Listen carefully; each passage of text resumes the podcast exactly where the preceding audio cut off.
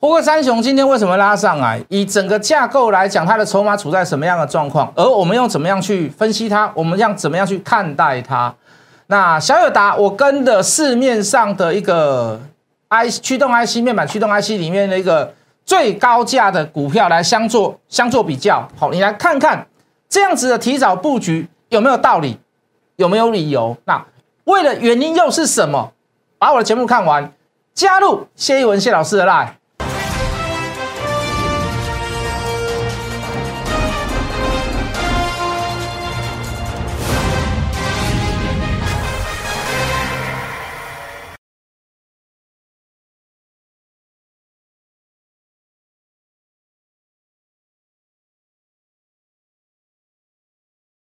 全国的观众，全国的投资朋友们，大家好，欢迎准时收看《决战筹码》。你好，我是谢逸文。好的，今天就没有像上个礼拜五这么精彩、这么刺激了哦。这个上个礼拜礼拜四，这个台积电超级法说会啊，把整个台股全部都带上来，利多一堆啦。哦，这个这个这个还反驳打脸了所谓的外资的报告，说这个三纳米会延迟。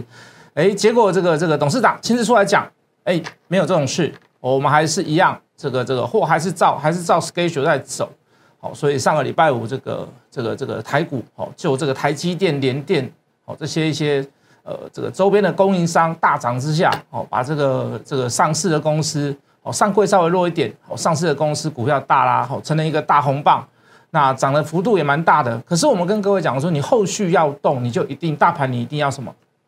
你一定要补量。来，我们进电拿好了，好，为什么要补量？你这一波下杀是带量的嘛？好，那你礼拜五的趁着一个所谓的台积电法说的利多攻上去，可是你要续攻之时，你就要怎么样？你要去消化掉，你要去挑战到前次的套牢卖压区。Understand 懂我的意思吗？好，你你既要攻击，你既要怎么样去消化这边的量能，这边的套牢的人，你是不是要带量？好，如果你没有量上攻，可以。那你就是一个所谓的消息面的利多，那代表怎么样？后续还是看好，好，可是你就要缺口出现，那你后面就要伴随着所谓的强劲的消息面或者是基本面。我相信应该没有人会比台积电的好消息利多还要来的大了啦，哦，除非你降降正交税、正所税啊，哦，我相信应该没有更大的利多在后面啦，好，所以今天做一个小幅度的拉回，跟谁有关系？跟量能有关系吗？这个追价的意愿没有这么高嘛？那这也沦落到我们之前所讲的，未来还有很多变数啊，比如说你的购债规模是不是变数？你的你的疫情是不是一个变数？你的中国因为限电供应链是不是一个因素？好，中国的经济，呃，昨天好像公布的是近期的 GDP 是呃这个这个这个经济成长是近期来讲的，好几乎是低点，好，再加上未来什么气候变迁。有好多种、好多种的，呃，非主观的或者是非客观的因素在后面，所以在这里会不会有点踌躇不前？为什么？因为你没有一个大力多在上面嘛，你没有一个大力多去做攻击嘛。那今天又伴随着量缩，所以今天稍微修正拉回来修正，正不正常？不但是正常，而且是正确的选择吗？对不对？好，大家当然都想说，啊，这个。我们最好就是每天就是大涨，每天就是涨停板，谁也想啊，没有没有人不想。可是各位总是有它的伦理在，总是有它的道理在，总是有它的逻辑在，懂我的意思吗？做节目也是一样，你一定要逻，你一定要一定要逻辑，好，你一定要很清楚的去叙述你想要表达的事情，好，无论是分享还是表达，还是你要陈述什么样的东西，你势必都要什么，都有相当有的证据，好，把这个可能性累积到最大，好，当然你可以谈经验。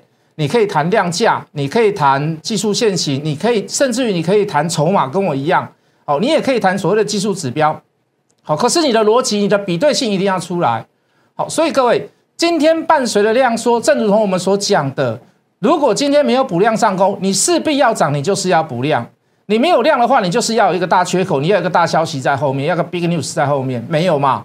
那既然是没有一个小开高走低，量能很温吞。好，这就是所谓怎么样？好，涨势稍微有点受限嘛，对不对？好，那还是一样，来，我们进来找到我，还是一样，就几个部分来看嘛。就我刚刚所讲的，不管是购债规模啦、疫情啦、供应链啦、中国经济里面比较，当然是有属属于比较负面的东西啦。好，那就比如说中国限电的问题，我们第一个无从得知，我们也没有办法知道说它会限到什么时候。哦，那甚至于会不会打击所谓的这个更大规模的这个打击面，我们真的没有办法知道。好，那那所以我们就把它列为所谓的负面列表。好，那像疫情的部分，诶，疫情稍微就有点中性偏多的哦，这个这个这个哦这个看法。为什么？你毕竟现在有听说有口服药要出来了嘛？哦，我们台湾好像也有订到，中华民国也有订到，哦，所以是 OK 的。那这个缩减所谓的购债规模，那我觉得势在必行呐。好，大家一定都把它成为所谓的一个负面列表。事实上，它真的是一个负面列表。可是有没有一种有没有一种抗秀的力量，可以让？通膨缩减，经济稍微放缓，但是它还是成长的。那市场上尽量不要把它解读所谓的减少购债规模，把它减少成为一个很负面的新闻，而去把它去，而去把它去解读成为所谓的抗通膨的其中要件之一，可不可以？如果美国的经济好，不管是这个 FED 的官员。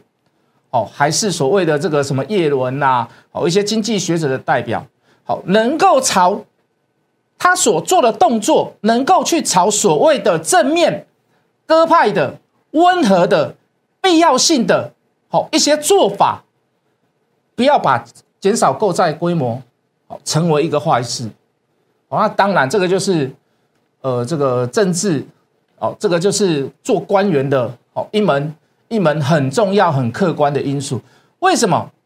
为什么要这样讲？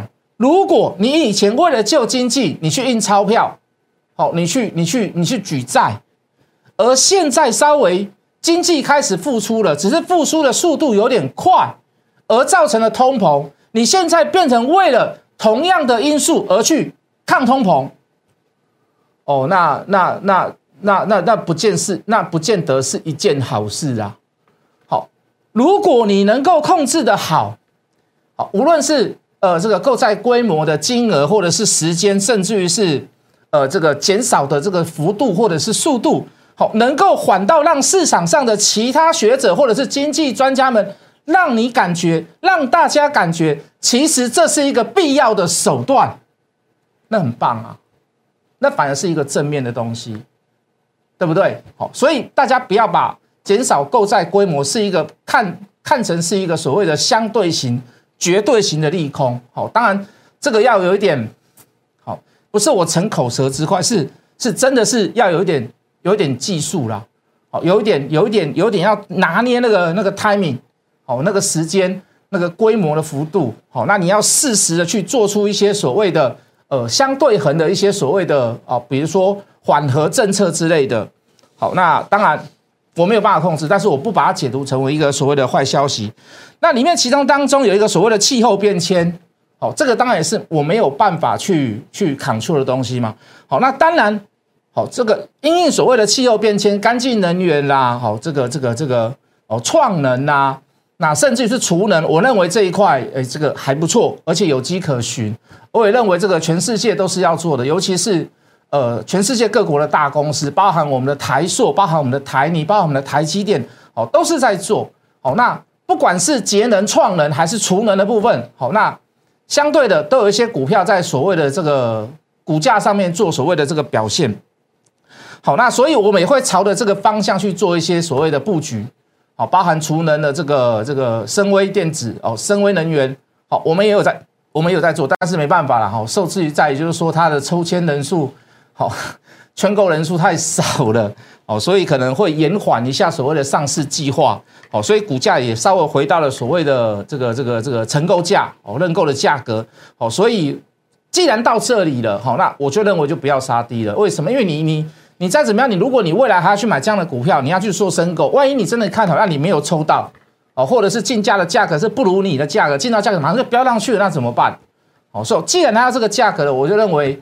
哦，卖掉的意义就不大了啦。好，所以我就会用比较稍微稍微稍波段的股票来做一些所谓的呃看法跟诠释。当然，中间还有什么样的异动，好，或者是你有个别的需求，你打电话来跟我讲，好，或者是你用赖来问我，加入我的赖来问我，好不好？那当然，我们中间还有就这个所谓的这个节能的部分，哦，我们还去买了一些所谓的像康普，那你你们其实大家都会觉得很奇怪，比如说我们讲正面一点的，好，比如说，哎，老师康普你真的买太早，你第一次买一零八零九的时候还回到一零五，还回到一零二，我记得没有错的话，最低一天好像回到一零一。好，当然为什么我们那时候一零八零九去嘛？当然我们知道认为说，呃，这个这个这个节能的部分、能源的部分、创能的部分，它是会有一波所谓的这个行情。那不只是我们看好法人。我们刚刚说了很多大公司都在做，尤其为了这个二零二五啦、二零三零、二零三五、二零四零，在做一个所谓的碳中和的哦，这个一个准备。好，那如果你不做这些节能储能的动作，那很抱歉，那你就是负碳税，谁收？国家跟你收。好，就这么简单啊。那未来你的成本变高，那你的企业竞争力好，你的成本变高了，那你的机会成本就变低了，哦，你就卖不出去了。相同的竞争对手在做这个事情，你就势必要去做这样的事情。好，那相同的，我们会去做一些所谓的提早布局。好，比如说我们刚刚说的，啊，疤痕深威也是一样。你看深威，我们是提早布局，可是布局中间就是有有插曲嘛。好，所以它股价回到所谓的这个成购价的部分、竞拍价的部分。那相对的，在康普里面，你看我们去布局到一零八、一零九，我们去布局到一零六，好，甚至有人布局到一零二、一零三。那相对的时间都比较早，为什么？它是买到了以后先跌再涨。那很多人都会问啊，老师涨的时候再来买，涨的时候再来买，我应该没有记错的话，第一天上涨开始就涨到一零九以上了。你当然你可不可以去买一零九？你减少等待的时间，你多花一点代价去稍稍微用高一点的价格去买，可不可以？当然可以。好，如果能够有时间够，好，如果你有这样子的策略布局，如果你能够知道未来的 schedule，其实早一点买也还可以啦。好，也还可以啊，除非前上面前面的人套牢很多人，那你当然可以再三考虑嘛，对不对？就价量关系来看，就技术面来看，就筹码面来看，那你可以多加考虑一下啊。比如说像，呃，这个货柜三雄，哦，那前面套牢了一堆人，好，那我宁愿我宁愿怎么样？我宁愿晚一点买，哦，我不要做一个所谓的分批分点，因为我不知道等等待的时间会多久，哦，可是节能的股票不不一样，创能的股票不一样，好，比如说像康普，那这个就会有一点所谓的时效性。好懂我的意思吗？但是我要去跟各位诉求，就是说，很多投资人在问说：“老师，你买股票为什么买的这么早？买早有买早的好处，比如说我也可以有多种的价格可以做选择。那我不用去急行营的时候涨的时候去追啊，跌的时候害怕，反而是涨的时候你不要马上去收割它，因为后面还有嘛。如果你建立的成本够低。你稍微在刚起刚开始起涨的时候，你不要急着去做收割。可是如果你相对的成本建立在高一点的，刚开始起涨上下振幅的时候，或多或少有时候会打击到你所谓的成本价位，那你心中就会有犹豫，你心中就会有害怕。你懂我的意思吗？如果你的成本建立的高，而刚开始起涨之时上下震荡的过程当中打回到你的成本价，你会心里有一种想法啊，炸了在我叮当我。去的时我心未掉，我落来再来买，啊，早就知影我多来的心未掉。你看我今晚个拍来我心本，哦，甚至比你的成本还要低一点，哦，你会有一种 患得患失的感觉啦。那当然，这个就是所谓的能够提早买在低档的好处。当然，你说有没有坏处？哦，有等待期嘛，对不对？哦，有所谓的中间中间的所谓的不可预测的所谓的风险，对不对？升威就是一个风险呐。我们打打死我们都没有想到说它的这个竞拍价会流标了，人数不足流标，不是价格不足，人数不足流标。怕西装博兄丢了，我说这种承销商以后不会有人找他承销，太夸张了嘛，对不对？以前我们在当营业员的时候，还拜托人家说，哎，拜托来认购一下，认购这家真的好公司，我们还介绍，还去做推荐，一万多张而已呀，又没有很多，对不对？这个承销商我跟你讲，以后被打屁股，打打三十大板，以后很少人会找他承销。连做做承销这种东西，你都接下来了，而且你还没有去把这个事情做好，哦，所以还是会有所谓的不可抗力之因素。好，那但是各位提早布局好不好？我觉得不是坏事的。好，比如说我们又讲了，我们讲停薪，讲铝价，现在一堆人在讲啊，美国铝业又涨价了，原物料价格涨价，金属价格涨价啦，对不对？因为通膨嘛，抗通膨就是要买一些所谓的原物料股啊，甚至有人说去买房子，不无论无所。无论如何啦，买黄金、买石油，你就是一发现它是在原物料价格上面，在那边打转，在那边兜。为什么？因为你通膨上来，你你原物料价格你还是要上来嘛。对不对？好，那我比如说我们提早去讲那个自动贩卖机，明天开始要开发票，全台湾一家做最大的就是四五零三的金宇，也从也也从一字头到二字头，下到三字头了啦，对不对？那也是提早讲嘛，那个时候讲的时候那个量，它都几百张而已啦，对不？我们去讲大众控哦，虽然晚了一点讲，可它券资比很高，那就把它视为短线。你低档没有接的，你高档要去玩它，你就是做短线。好，一七二七的中华化券资比高达百分之六十几，好，特用化学，你说它真的？你说它真的用在所谓的 Tesla 或者是所谓的这个电池，或者是说所谓的第三代半第三代半导体上面？哦，当然，你说它的营业额会增加，可是你说真的，它的可不这个取代性有这么这么这么这么低吗？这么高吗？我倒不这么认为。可是股价的表现通常都是怎么来自于综合的一个想法，而不是只有单单一个因素。哦，那券资比当然也是它其中一个因素。那股票上面会涨会跌，有时候就是在走高空。哦，它券资比高，好，那就继续往上走，但是也是高了，还是一样做短线。那我还是围围绕在这个题目上面。好，为什么？为什么要提早去做布局，或者需要观察追踪？来，我先给各位看一下。货柜三雄好了啦，好不好？讲货柜三雄，太太可能会比较比较有兴趣一点。哎，全部都看好了啦，全部都看好。这个上海吉祥双我用念的啦。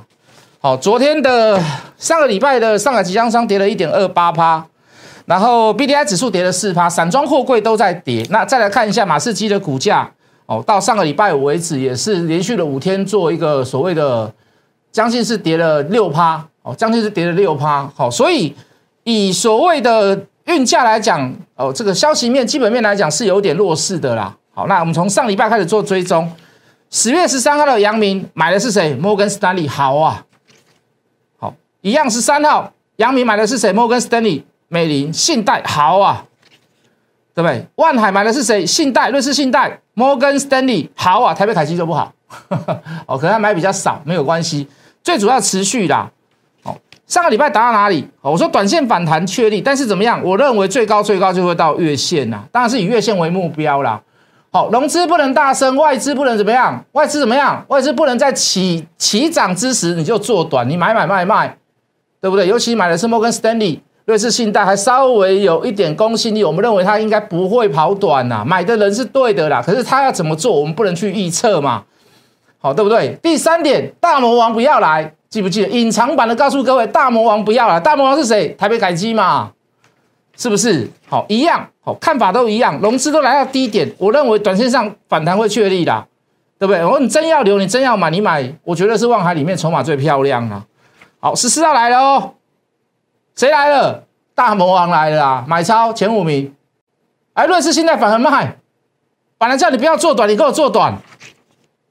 杨明是谁？又是大魔王。对不对？买的是谁？又是大魔王。哎，还好，美林有买，瑞士信贷有买，还好。可大魔王来，你短线上就势必做拉回啦。我都是这么看呐。哎，台北凯基又来了，讨厌鬼嘛，对不对？十三号外资买，十四号台北凯基买，大魔王跑来买。那十五号嘞？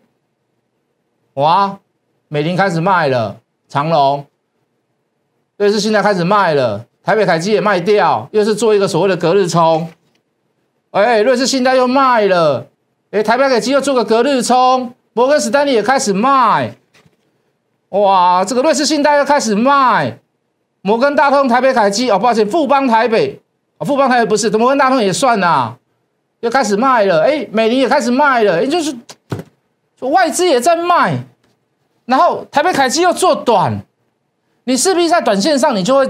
你你就每次看到它涨就就是反弹，你会觉得很烦呐，你干嘛就还了啦？哦，上个礼拜五又统计出来，来来来看一下，来看一下，一千张的少四人，长龙；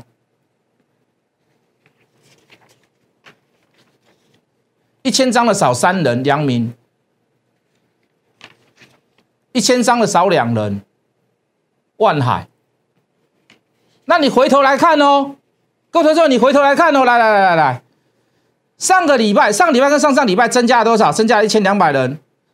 上个礼拜就跌啊，哦，上上个礼拜就跌啊，上上个礼拜就跌啊。为什么？四百人少了一个，一千张少了两个，是不是短线上有人开始在卖股票？当然你说是可能是什么呃什么什么弘扬投资啊 啊，或者是建汉呐，没错吧？一千张以上的就卖掉，就刚好是两个人嘛啊，他们有什么目的？我也跟各位讲了嘛。可是各位来到了上个礼拜，上个礼拜开始有人走缓走平了嘛，对不对？总股东人数就少了多少？少了七百人，四百张以上的人数不变，一千张的人数增加三人，创新高，哼 好不好玩？统计筹码好不好玩？其实统计筹码蛮好玩的啦，真的啦。其实统计筹码很好玩，你找对了方向，你会知道那个那个成就感哦，是的。哎，现在太阳也没什么涨哦，你不要跟我说说太阳啊！我要你涨了，他跟我说马后炮没有太阳，现在也没什么涨，啊，今天也小涨而已啊。上礼拜好像偷拉一下哦，很奇怪的。我其实我都几乎都盯着看的，我几乎都盯着看了，所以我大概大致上都知道说今天大致上会怎么走，不要不会有太大太大的意外。你会发现他怎么样？他只守不攻，那守守就是我一直收筹码，但是我不攻击，我不主动试下攻击。那我会挂了很多价钱在那边等着，然后有人 K 出来，甚至有一段小段急杀，就有人丢试价出来，哎，刚好我全部都成交，我只守不攻。上礼拜五只守不攻，最后的时候拉一点，一点吧，十二点多一点，稍微拉了一点上去，要收到平盘以上，对不对？哎，今天好像中间有一段前面杀，中间拉，后面小拉回来，后面再收个小高，也有这样的感觉，吼，很好玩的吼。一千张以上，上个礼拜一个礼拜而已哦，增加三人。我讲句很实在的话，一天成交要四五千张而已啊。你要买到一千张以上也不太容易啦。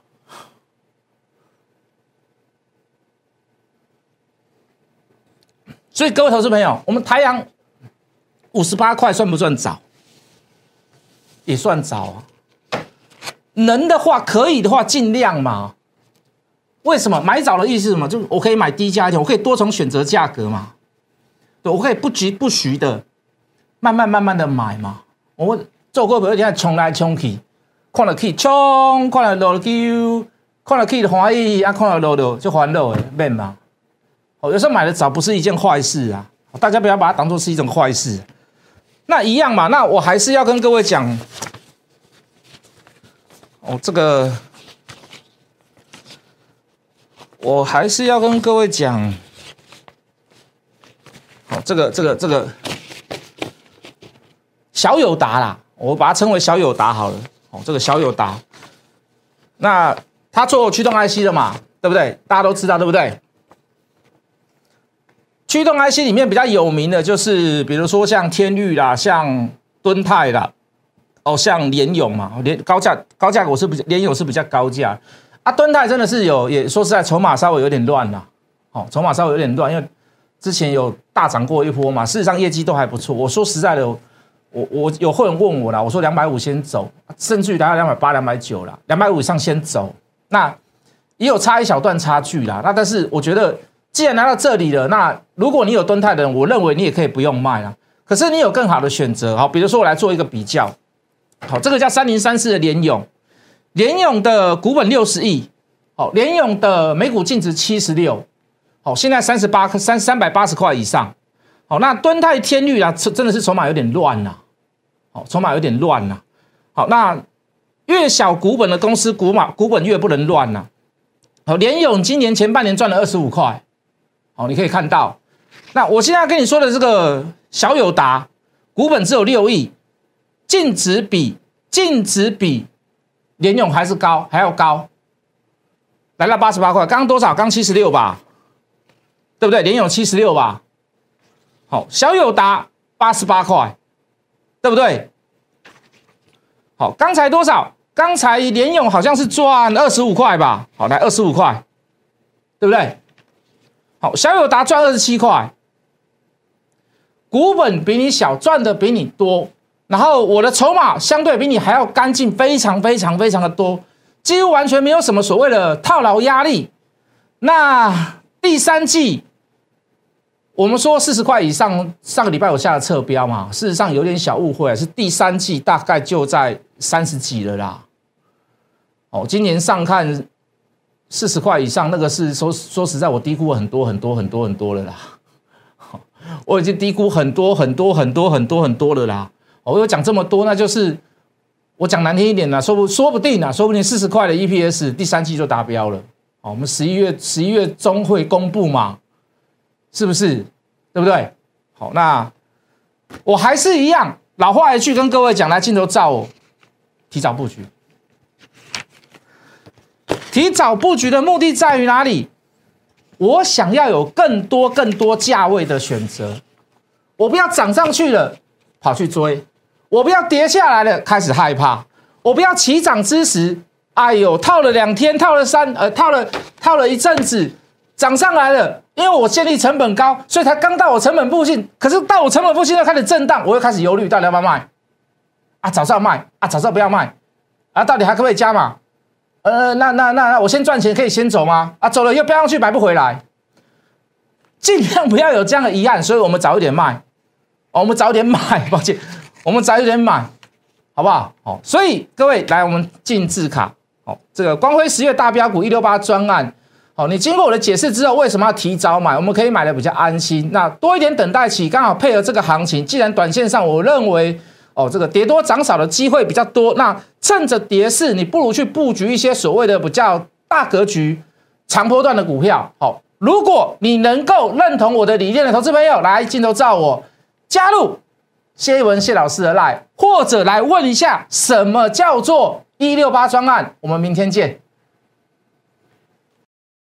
立即拨打我们的专线零八零零六六八零八五。零八零零六六八零八五摩尔证券投顾谢义文分析师，本公司经主管机关核准之营业执照字号一零九金管投顾新字第零三零号。新贵股票登录条件较上市贵股票宽松，且无每日涨跌幅限制。投资人应审慎评估是否适合投资。本公司与所推介分析之个别有价证券无不当之财务利益关系。本节目资料仅供参考，投资人应独立判断、审慎评估并自负投资风险。